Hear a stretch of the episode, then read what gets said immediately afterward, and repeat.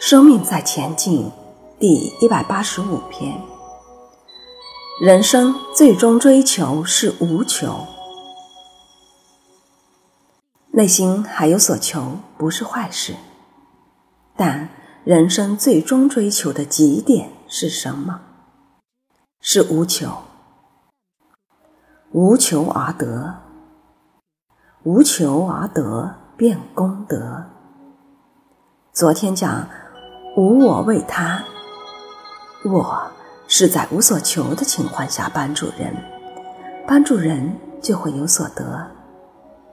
但我不是为了得而帮助人，这样的下辈子在无求的情况下就得到很多，而且没有副作用，无求自得。所以过去中国文字中这个得。就是现在的德，德者德也。大德者必受命，所以只有大德者可以继承天命来传这个法。德者德也。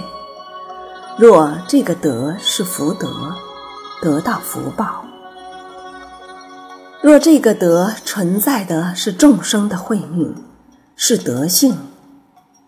可以存在众生的德性，慢慢可以离苦得乐。所以厚德载物。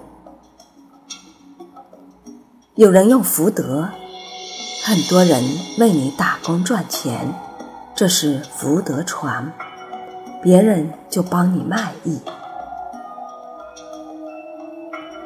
如果是功德传。你承载的是众生的慧命，那他们在法船上修行，受法修行，将来他们可以成为像德雷莎修女这样的生命状态。这样的德是功德，而不是福德。厚德载物，就不再落入福报的思维，可以是功德的思维，无所求。才会是功德，德者德也。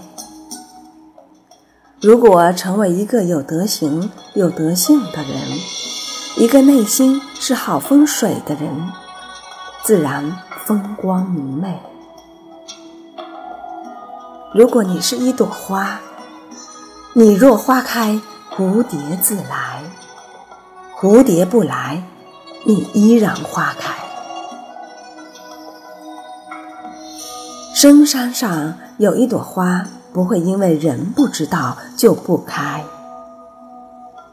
你若精彩，必有舞台；若没有舞台，我依然精彩。